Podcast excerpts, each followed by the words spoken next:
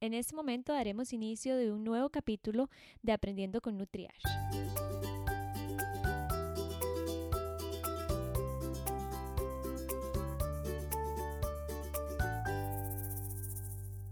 La musicoterapia es una terapia que utiliza la música para mejorar el estado de salud y bienestar del paciente.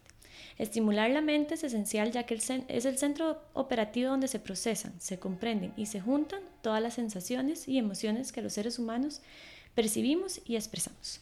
En este episodio de hoy hablaremos sobre la musicoterapia con Max Terán. Él brinda musicoterapia clínica y enfoca su trabajo en el desarrollo infantil y neurodiversidad y trata el neurodesarrollo. Así que muchas gracias Max por estar aquí. muchas gracias por invitarme. Me parece que es súper bonito poder compartir el trabajo y, y bueno, estos podcasts que sin duda son buenísimos. Muchas gracias, Max. Contame de qué es realmente, bueno, ahí lo mencioné un poco, qué es la, neuro, eh, la musicoterapia, pero porque la gente creo que no, no es muy conocido. Sí, realmente es como, lo que acabas de decir es como un resumen, obviamente va a depender de, del enfoque que tengas, pero mi, mi, forma de pensar la musicoterapia es el uso de la música y los elementos musicales y, y todo lo que puede darse en el encuadre terapéutico para poder restablecer funciones en las distintas poblaciones con las que se trabaja. Y es el uso de la música, de los elementos musicales, como un puente, ¿no? como, como un puente para poder acceder a objetivos que, que están alejados de la música. No es aprender música, no es aprender un instrumento, sino es utilizar la música como ese vehículo para poder llegar a restablecer habilidades sociales, emocionales, de comunicación, eh, motoras, sensoriales, ¿no?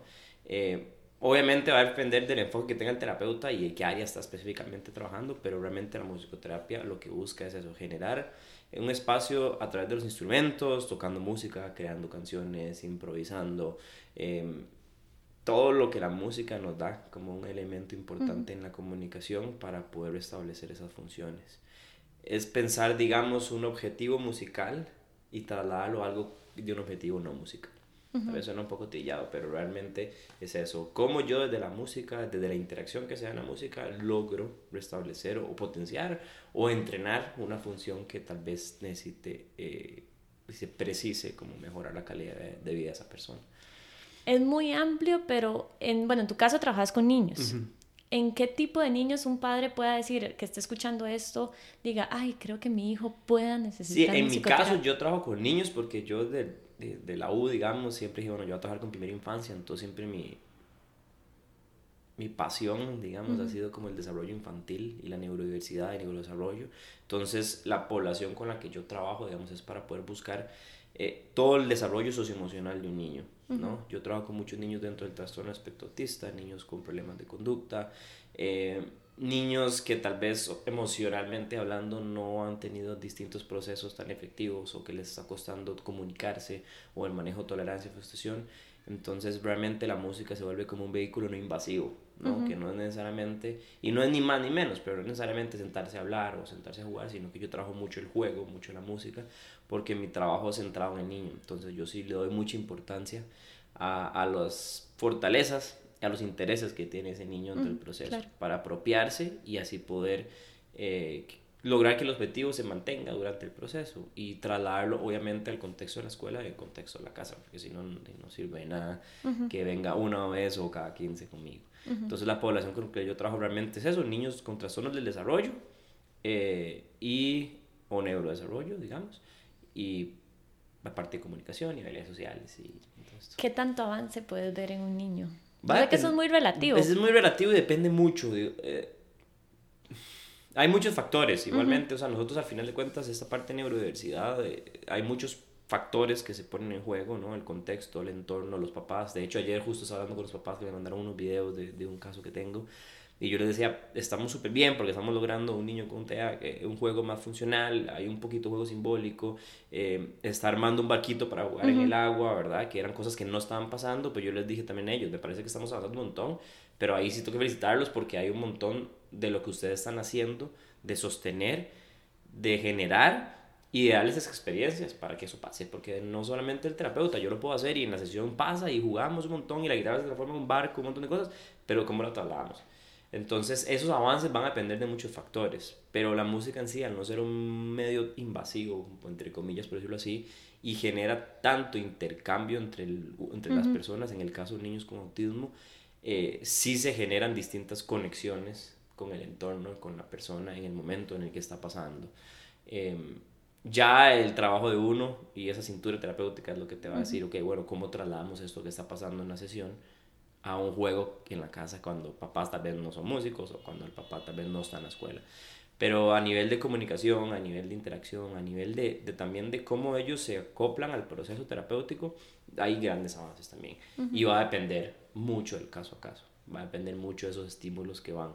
Pero mi trabajo no solamente quedarme ahí, yo trabajo mucho puertas afuera. Entonces, sí trato como que esas cosas se trasladen, porque si no lo podemos medir y no lo podemos cualitativamente hablando ni cuantitativamente hablando, no estamos haciendo ningún trabajo. Entonces, hay muchas cosas de la música que yo a veces estoy y digo, wow, ¿qué fue esto que apareció? Pero eso digo, digo, ok, bueno, esto tiene que ser medible para poder trasladarlo y que haya un aprendizaje. Esto es como la nutrición, yo lo veo que no solamente lo que se enseña aquí, sino lo que hacen los papás en la casa. O sea, de nada me funciona. No sé si en la música es parecido, que los papás tienen que hacer cierto ejercicio para poder ver el avance o es más sencillo con solamente las terapias. Sí, al final yo no es que le debo a papá, bueno, va a depender. Si estamos trabajando como funciones ejecutivas o sistemas de atención o cosas y tienen instrumentos en la casa, yo les traslado algunos ejercicios. Pero realmente mi trabajo no es trasladar como recetas a la casa, sino mi construcción teórica va más allá de la musicoterapia. Entonces yo les hablo mucho del desarrollo, mucho del por qué esta conducta es esto, eh, qué es juego, qué no es jugar, qué es comunicarse, qué es una respuesta social, qué es una interacción. ¿Por qué? Porque muchas veces los papás necesitan educarse para poder entender. Y yo sí les digo, ok, si ustedes no escuchan y ustedes no validan y no entienden, no hay forma de que vaya, se, que se... Es como, y eso pasa, y papás de muchos de los que llegan a consulta, llegan un poco perdidos, ¿no? Y es normal, y con un rompecabezas totalmente abierto, entonces uno que tiene que hacer es, ok, bueno, empecemos por acá, y es ahí donde yo hago mis protocolos de evaluación de desarrollo y de, o de autismo, pero siempre buscando que haya un plan de acción, no que simplemente haya un diagnóstico o que haya una cosa, sino decir, ok, vamos a hacer esto porque tenemos que llegar a esto. no, estamos en esta parte de la pirámide, tenemos que llegar a esta otra. Eh, entonces, más que todo para que entiendan y, a ver, no juzgar, pero también entender y no quedarse en la casa, que es lo que yo les digo. A ver, si nosotros no, el niño no experimenta, no podemos conocerlo. Entonces, puede ser que sí, que un día en McDonald's explote y tenga una crisis, pero tal vez otro día no. Pero si nosotros no vivimos eso, no podemos ayudarlo a que él vaya aprendiendo. Entonces, mucho también de ese trabajo que, que hago es como, no coachear, porque no es la palabra, sino como acompañar a los papás eh, a que ellos vayan también desarrollando otra forma de pensar. Max, ¿qué estudias todos? Me da, me da como la curiosidad. Yo estudié, yo normalmente, bueno, estudié música acá. Eh, al final no terminé en música porque no me gustaba tanto como la cosa académica, pero siempre estuve metido en la parte académica musical, digamos. Eh, y me gané una beca para estudiar en Argentina. Entonces me fui a estudiar musicoterapia clínica.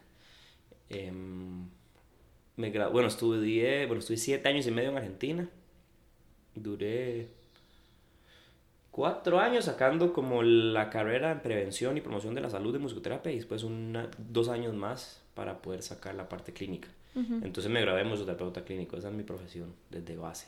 Eh, en la Facultad de Medicina de la Universidad de El Salvador, que ahí entonces yo sí mi currículum, digamos, era como el perfil psicológico, el perfil médico y el perfil de musicoterapia. Entonces había mucha parte de esta neurociencia que me gusta un montón.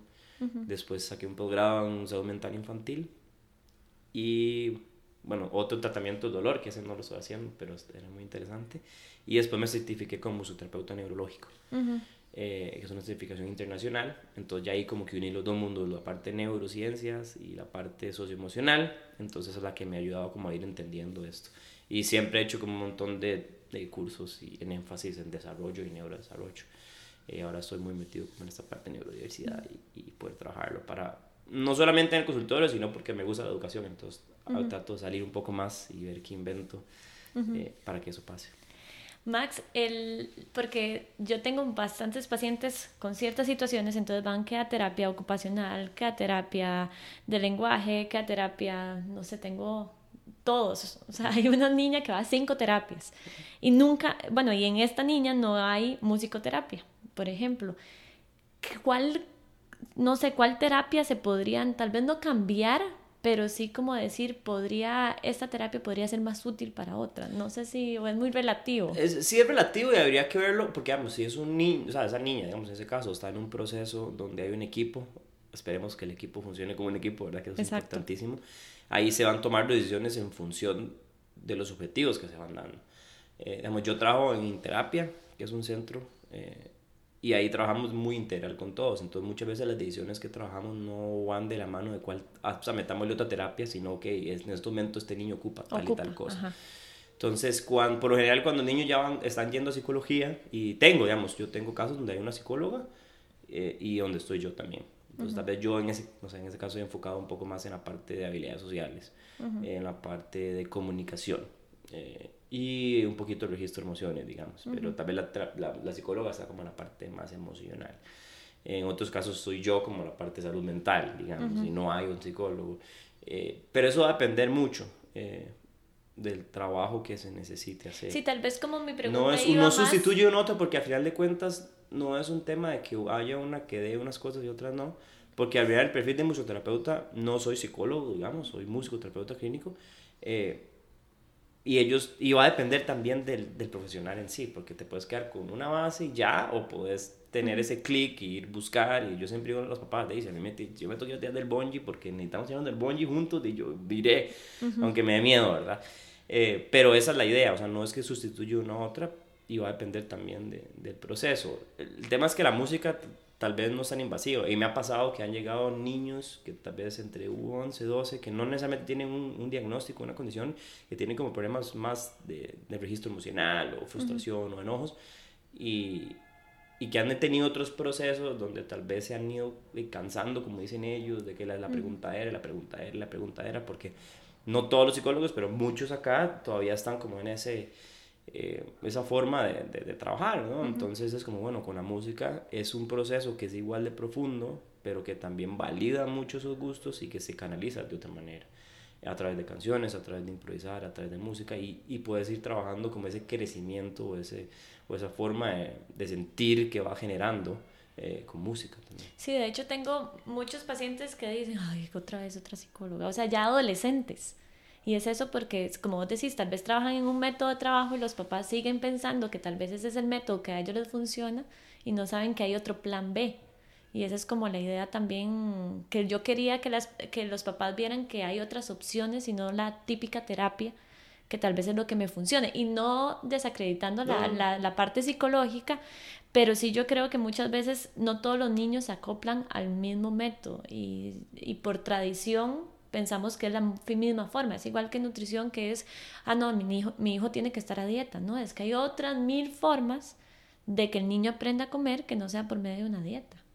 Sí, digamos, o sea, igual hay psicólogos que, o sea, que son buenísimos aquí, eh, pero hay unos buenos, o sea, hay unos que yo lo mando para trabajar con los papás, otros niños que, que, yo también he dicho, no, este, tal vez este caso no es, en este momento no lo puedo trabajar yo, y entonces uno lo refiere, que eso es algo muy común y uno debería de ser crítico con hacerlo, que, que, bueno, debería ser así.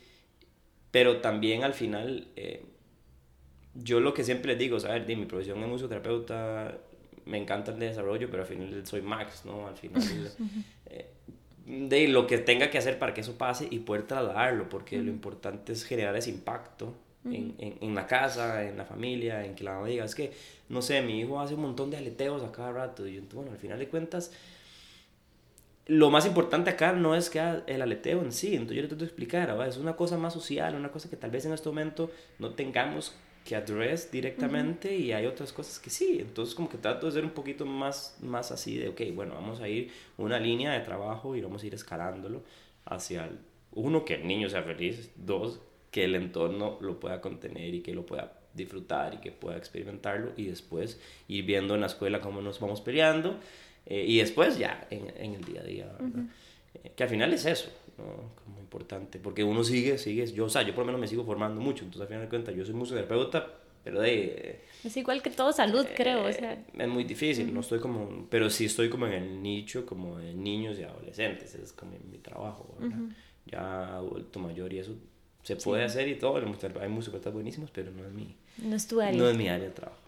El, algún ejemplo, no sé, que los papás que nos estén escuchando puedan decir, ay, no sé, esto es, ah, mira, no, como un ejemplo de tal vez de éxito o que vos tengas o no sé, que digan, mira, o no sé, se la puso difícil, es muy relativo. sí, es que habría que ver como cuál tema, pero no sé, a ver. O sea, porque me mencionaste que, bueno, que trabajas con niños con autismo, con eh, niños con problemas de comunicación, este, pero hay también algo que me puedas agregar como en, en esa lista. Sí, o sea, digamos, con, con, de, con niños con trastorno espectro autistas también es muy relativo y, a ver, ahí definir el éxito eh, puede ser de muchas formas, ¿no? Tengo un, caso, un niño que, que llegó y que sí estaba bastante desregulado, ¿no?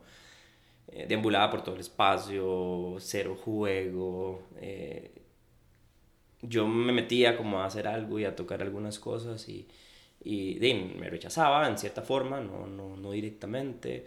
Eh, entonces fuimos como trabajando mucho sobre la música, se fue involucrando un poco más y al punto de que mm, va a sonar como súper cliché, pero en realidad le gustaba la canción de Coco.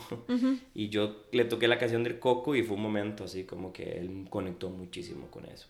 Eh, a partir de ahí hubo más mirada, más contacto, más búsqueda, me traía la guitarra, más dirección, más señalamiento. Digamos, este niño ahora va generando un juego mucho más funcional con su hermana también.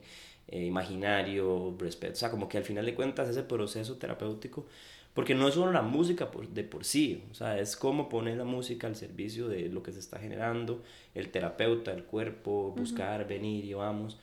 Eh, y es un espacio que, que, yo sí creo que es muy creativo al final de cuentas. Entonces, yo sí trabajo algunas cosas directivas, ¿no? Como que vamos a lograr esto, vamos a trabajar cinco minutos sentados, por lo menos diez, ahí vamos trabajando, porque al final de cuentas sí tenemos que desarrollar prerequisitos para lograr otras cosas, pero al ser tan creativo también permite como que el niño sea más trasladable al día a día, ¿no? Un entorno más abierto, un entorno donde tengo que estarme conectando, un entorno donde tengo que estar siguiendo, un entorno donde tengo que estar absorbiendo la información, pero manteniéndome regulado ante eso.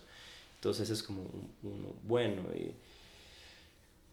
De, no sé, tengo otros chicos que al final han ido entendiendo como, como la parte de regulación, eh, como, pasa mucho esto, ¿no? Es que sí, vienen y me hablan y me hablan del semáforo, y me hablan del volcán, y me hablan de un montón de cosas, pero bueno, entonces para vos, ¿qué es estar enojado? Entonces, eh, me recuerdo uno que era muy gracioso porque no, ni se da cuenta cuando estaba enojado. O sea, él en serio explotaba y no se da cuenta. Entonces, ¿cómo hacemos? Y me decía, ¿cómo hacemos? Chiquitillo, tenía seis años. Y yo, bueno, hagamos una canción. Fácil, o sea, hagamos una canción de los cinco estados emocionales, entonces, que, que vos te sepas. Entonces fuimos haciéndola, entonces él se llevó esa canción, yo se la mandé a los papás, él, él fue a la casa, le empezó a contar al papá cuáles eran esas emociones y empezaron a hacer un trabajo más de registro. Entonces después esa misma canción, él fue como incorporándola y la trasladamos no solamente a la emoción, sino a qué sentimos cuando estoy sintiendo la emoción. Y eso fue fácil porque al final la música también tiene esa estructura, tiene ese contenido eh, de lenguaje, de palabra, pero también te permite trasladar las cosas abstractas a algo más concreto, ¿no? Y el sonido también se puede hacer más concreto. Entonces eso fue como un caso, tal vez no yéndome al autismo, que, que, que puede funcionar, entonces ahí fuimos trabajándolo y ya después hicimos como un plan y lo apoyamos a que fuera registrando un poco esas emociones. ¿En las escuelas no incluye musicoterapia? No. Bueno, ahora estoy, bueno, yo estoy ahora en dos escuelas, eh, empezando en una y que el equipo está haciendo cada vez más grande. Eh, no sé si uno puede decir nombres, pero... Sí, sí, sí, puedes decir nombres, no hay ningún problema. Estoy en Alinco eh, estamos empezando, bueno, hay un equipo terapéutico, ellos tienen un espacio donde hay terapias inside, digamos, porque está costando mucho también que papás se estén yendo y viniendo. Y hay chicos que están demasiado cargados de actividades, que es otro tema que, que podríamos hablar. Eh, entonces estamos incluyendo la parte de musicoterapia eh, con chicos con problemas socioemocionales. Y hay algunos chicos con autismo que los papás aprovecharon para trabajar ahí. Para trabajar. Eh, pero vamos, es un problema socioemocional y, y yo sí estoy como yendo mucho a coachear a las teachers de, ok, hagamos esto, esto, sí, vamos como jugando un poco este papel también de, de hacer lo que uno siempre quiere hacer en el día a día, pero al estar en consultorio no, no es tan fácil. Eh, y estoy yendo al Country Day eh, a trabajar con chicos eh, también que estamos como generando, y desde musicoterapia al final, porque ese es mi trabajo, ¿no? y estoy en el consultorio todo el tiempo. ¿Dónde está el consultorio? En Escazú se llama Interapia, Centro Integral. Bueno, ahí tenemos varios servicios, terapia ocupacional, terapia de lenguaje, estoy yo. Eh, en la parte de salud mental infantil tenemos apoyo educativo y remedial. Eh, y a veces tenemos charlas y talleres eh, para papás. Vamos, ahora vamos a empezar un poquito más a hacer ese trabajo. Eh, y es en Bello Horizonte en Escazú. Ok, y más o menos cuánto tiene duración para que los padres también se una La idea. consulta, Ajá. 50 minutos. Va a depender, hay días que yo les digo eso, ¿por qué? Porque para que me echen un poquito de hablar con los papás. Eh, y a veces si les digo, si se extiende, se extiende porque algo pasó o porque estamos logrando algunas cosas. O sea, no es necesariamente algún marco totalmente rígido. Pero sí es importante delimitar ciertos horarios porque para los papás es importante organizarse. Eh, y trato como de sí siempre hablar con los papás o mira pasó esto, hagamos esto, ponga ojo esto o con, no sé, vaya al rey, compre cinco muñequitos y ese va a ser lo que va a jugar todo el fin de semana, no tiene que gastar más de dos mil colones. En serio, sí, eso es lo que tiene que hacer. Eh, yo trato de tener esas cosas y dárselas, pero no siempre es tan fácil. Eh, pero vamos, esas cosas que al final uno, tal vez uno piensa como que solo por ir a terapia ya cambia y, y yo sí trato como de decir eso, a ver, no somos, no somos todos poderosos y no es magia, no es una cosa de magia. Y hay días que uno va avanzando un montón y en un momento dice, ah, es que está retrocediendo, no es eso, es que también el niño se desarrolla y su condición también se desarrolla con ese desarrollo, no son cosas estáticas. Entonces, por eso es importante como que esos espacios para mí son importantes. Uno, para yo tal vez ir a tomar un vaso de agua y dos, para eh, poder hablar con ellos, ¿verdad? De, de, decir que estas cosas que, que, uno puede ir generando o que me compartan durante la semana también información. Max, ¿cuál es el número de terapia y qué horario atendés? Sí, les voy a dar los, el correo. Ajá, perfecto. Porque el número, no, ese no, es max.interapiacr.com. Ok, ahí te pueden Y- contactar para pedir citas. Sí, sí, sí, directamente es más fácil. O a mi celular, 71 Eh, si 04, quieren- o sea, 8382. ajá, ok. 7104-8382. Eh, sí, porque es más fácil, es directo así. Eh, y yo atiendo en las, la mayoría de veces en las tardes y en las mañanas tengo algunos horarios también. Ok, Max, ¿hay algo que quieras comentar como para cerrar el, el tema? No, no, por ahora, hey, súper bien, estoy contento de haber podido compartir esto como un espacio así que ojalá lo puedan escuchar y, y realmente eh, estoy súper en disposición de, de compartir. La idea era eso, como. Cono- que conozcan qué es la musicoterapia, porque como te dije, creo que el- la población en general no la conoce, o sea, sí se conoce, pero todavía está como muy, se podría conocer más. Entonces la idea era eso y bueno, y poner a todas las personas que nos hayan escuchado a la disposición de Max. Si pueden buscar mi página que es maxteran.com, bueno, www.maxteran.com y ahí yo traté como de poner bastante información de mí, de musicoterapia y voy a estar como subiendo algunas cosas, entonces creo que es una buena referencia. Perfecto. eh, más allá de buscar en Google. Perfecto, muchas gracias y bueno, nos escuchamos en el próximo episodio del podcast. Gracias.